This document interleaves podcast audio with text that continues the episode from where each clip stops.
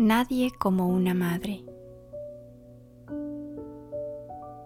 Vamos a hacer silencio, nos ponemos en actitud de oración.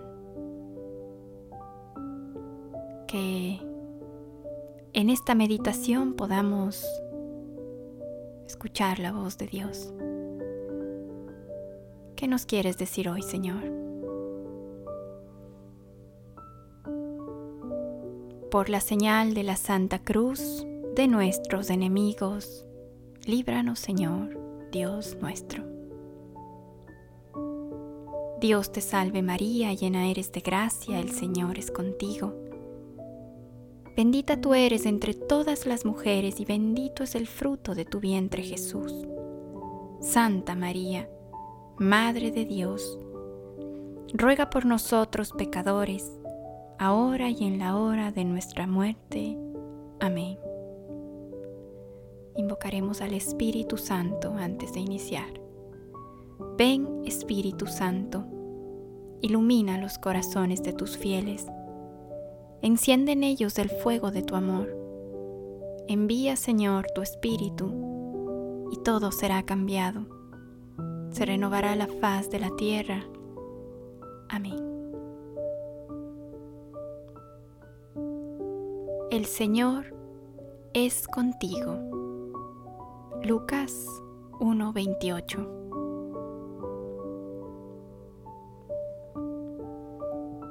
En la vida nos damos cuenta de que necesitamos estar con alguien.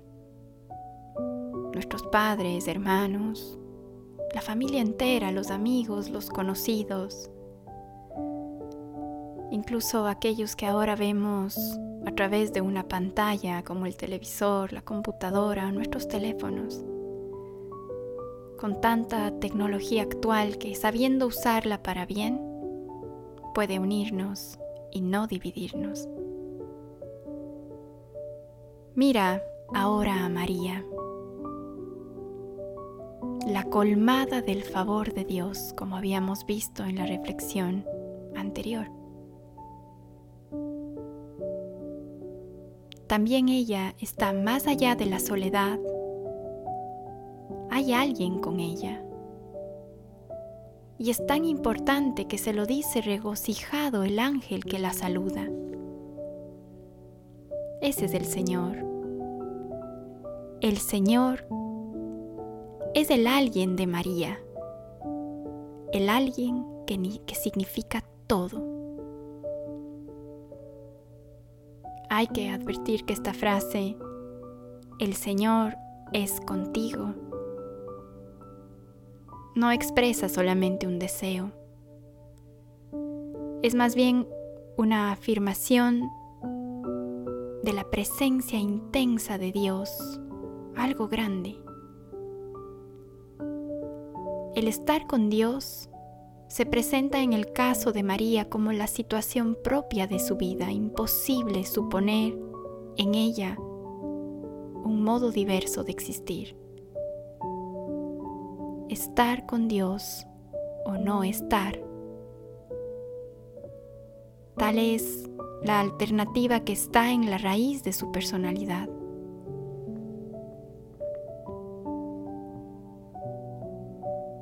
podemos recordar que en el antiguo relato del libro del Génesis, la consecuencia de los hombres, la verdadera naturaleza de su malestar por ser los hombres que son, donde hay una ruptura de relaciones en el principio de la experiencia humana. Hay uno que no debió desaparecer pero que sin embargo desapareció. Y esta ausencia pesa enormemente. Es el Dios al cual el hombre le declaró que podía irse porque podía prescindir de él. Y no es verdad que lo pueda.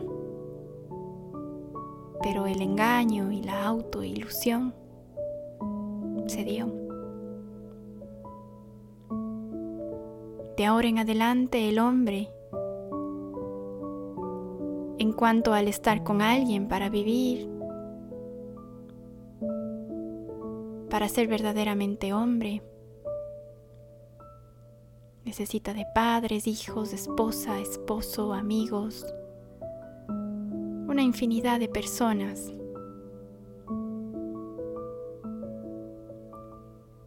Puede ser tu colega, tu gran amigo, incluso a su mascota, un perro o cualquier ser que nos dé compañía.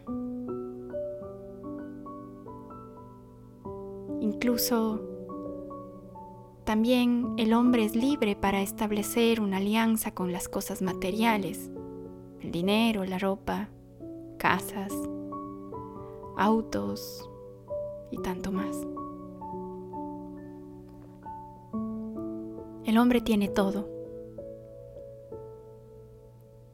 pero le falta todo, porque le falta Dios. Ha renunciado a la alegría de poder decir Dios con nosotros. Por eso camina en la soledad como caminar sobre un hielo que se deshace sutilmente. Ya no sabe lo que significa realmente comunión. Ha perdido el fuego del amor definitivo. El otro, ese otro tan necesario, el único y fascinante, por el cual todavía existe, se ha perdido. Y en medio de esta tristeza nuestra, ¿Cómo no saltar de gozo al oír decirle a uno de nosotros, María lo es? Salve llena de gracia, el Señor es contigo. ¿Y cómo no intuir que con ella empieza una nueva era? María en su plenitud es el don más grande que Dios ha hecho al mundo después de la encarnación de su Hijo. Nosotros que vivimos perdidos en el olvido del único que puede verdaderamente consolar nuestra existencia. Nosotros debemos comenzar de nuevo a asombrarnos y a desear estar con Dios una cuestión de amistad que no puede confundirse con ninguna otra. Estar con Dios es la verdadera historia de amor. ¿No ha de ser esta la verdadera aventura de estar vivos?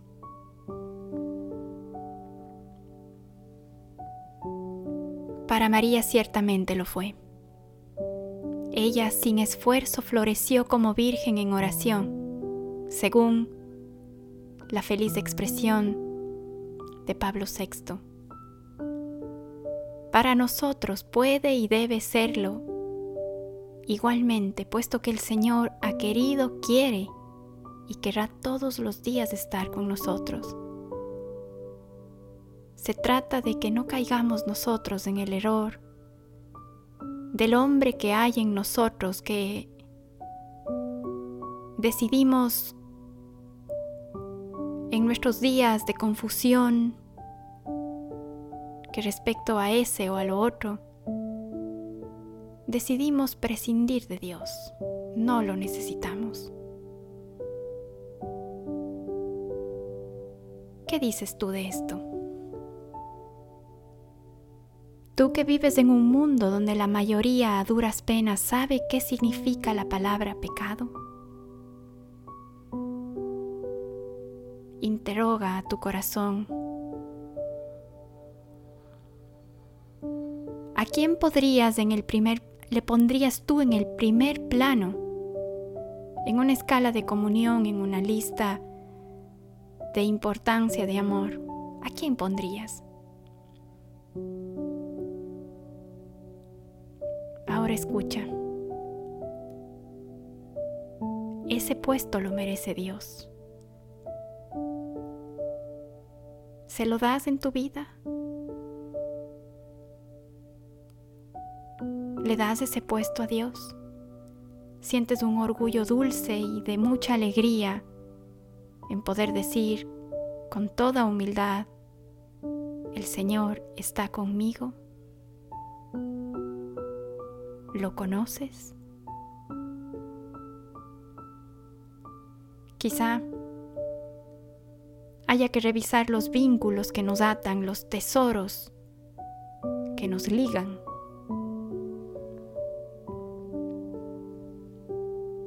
En este mundo de infinitos lazos, amarrados con nudos difíciles de desatar,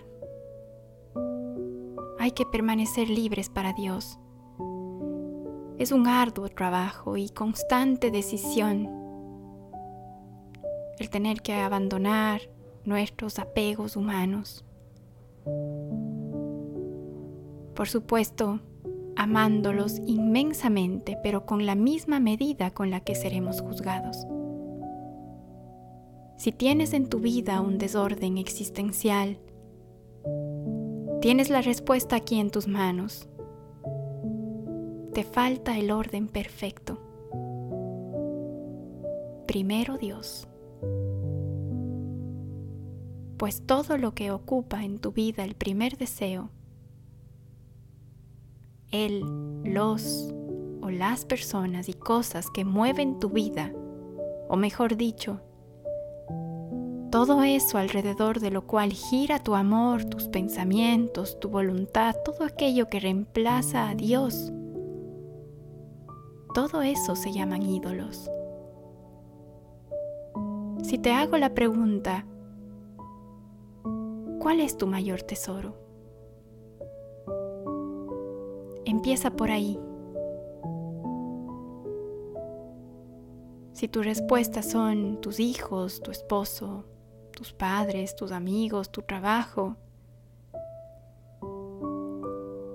entonces hay algo que hay que ordenar.